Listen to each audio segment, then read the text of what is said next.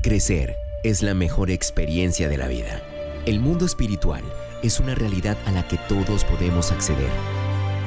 Entra ya a esta nueva dimensión con Pastor Mao a puerta cerrada. Verás lo que nunca han visto y oirás lo que jamás han escuchado.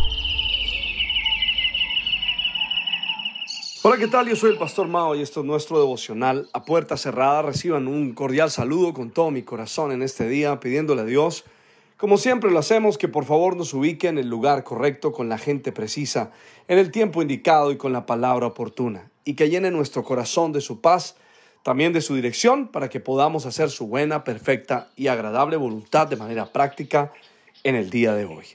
Esta mañana me levanté pensando en que con el pasar del tiempo he llegado a una conclusión y es la siguiente. Cuando enfrento retos o he tenido que enfrentar pruebas, dificultades, luchas o tentaciones, tengo dos opciones. O me acerco a Dios y soy fortalecido, o me aparto de Él y me debilito más.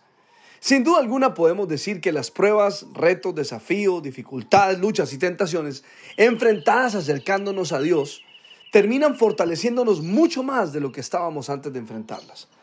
Ahora, ayer leímos cuatro palabras que te pedí que escribieras para que pudieras meditar en ellas lentamente, con cuidado y con la mayor atención posible Permíteme recordarlas hoy para poder llevar esto directo a tu corazón. Filipenses capítulo 4, verso 13. Todo lo puedo en Cristo que me fortalece. Segunda de Tesalonicenses 3:3.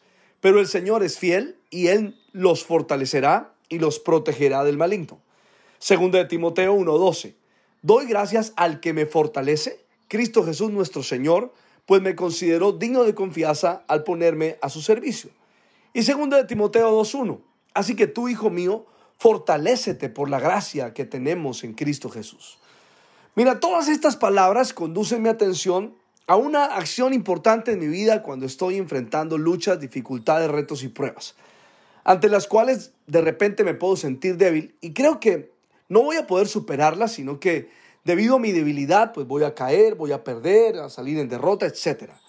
Pero me hace recordar al rey Josafat, en uno de los momentos de lucha y enfrentamiento más complejos que tuvo.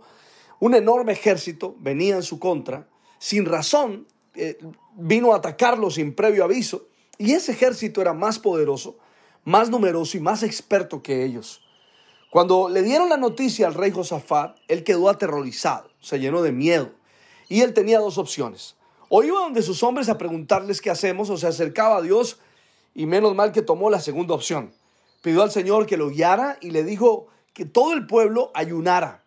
Así que la situación era demasiado compleja, estaban en peligro de muerte, pero Josafat no apeló a su experiencia ni a su fuerza, tampoco a su ejército, sino que se inclinó ante Dios para pedir su guía. Pero además le dijo a todo el pueblo que buscaran, que se unieran su fe en ayuno y esperaran que Dios trajera una respuesta. Y permíteme leer su oración en Primera de Crónicas, Segunda de Crónicas, capítulo 20, versos 5 al 12. Segunda de Crónicas 5, Segunda de Crónicas, capítulo 20, versos 5 al 12. Escúchala atentamente y permíteme que, que el Espíritu Santo hable a tu corazón en este día y te fortalezca para seguir adelante. Dice que Josafá se puso en pie ante la comunidad de Judá en Jerusalén frente al nuevo atrio del templo del Señor y oró diciendo lo siguiente. Señor, Dios de nuestros antepasados, solo tú eres el Dios que está en el cielo, tú eres el gobernante de todos los reinos de la tierra, tú eres fuerte y poderoso, nadie puede hacerte frente. En esta primera parte, Josafat comenzó reconociendo quién era Dios y lo que podía hacer.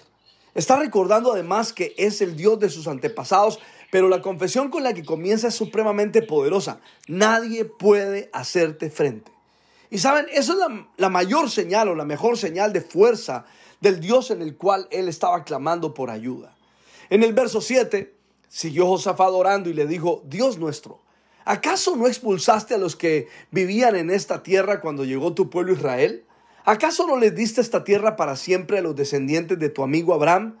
Tu pueblo se estableció aquí y construyó este templo para honrar tu nombre.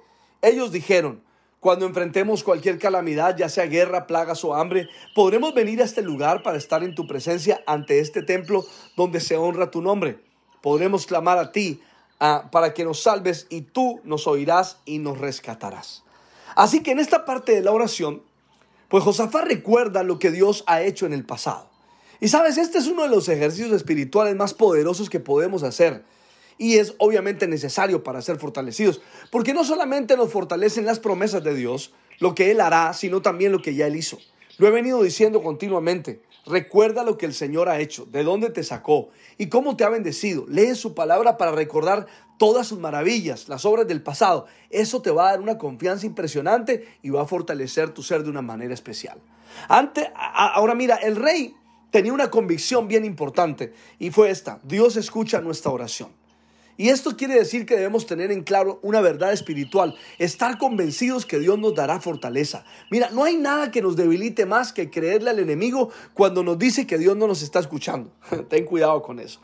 Josafat sigue orando de la siguiente manera. Ahora mira que los ejércitos de Amón o Moab y del monte Seir se han, están diciendo, tú no permitiste que nuestros antepasados invadieran esas naciones cuando Israel salió de Egipto, así que las rodearás y no las destruyeron. Mira cómo nos pagan ahora, porque han venido para echarnos de tu tierra, la cual nos diste como herencia. Así que él se se encarga de presentarle a Dios la situación clara y puntual, no sin rodeos, sino muy de frente, obedeciendo lo que la palabra decía, presenta tus preocupaciones delante del Señor, ora, clama por cada circunstancia de manera específica. Y sabes, esta es una clave importante para nuestra fortaleza. Porque a veces nuestras oraciones son muy ambiguas, no tan claras.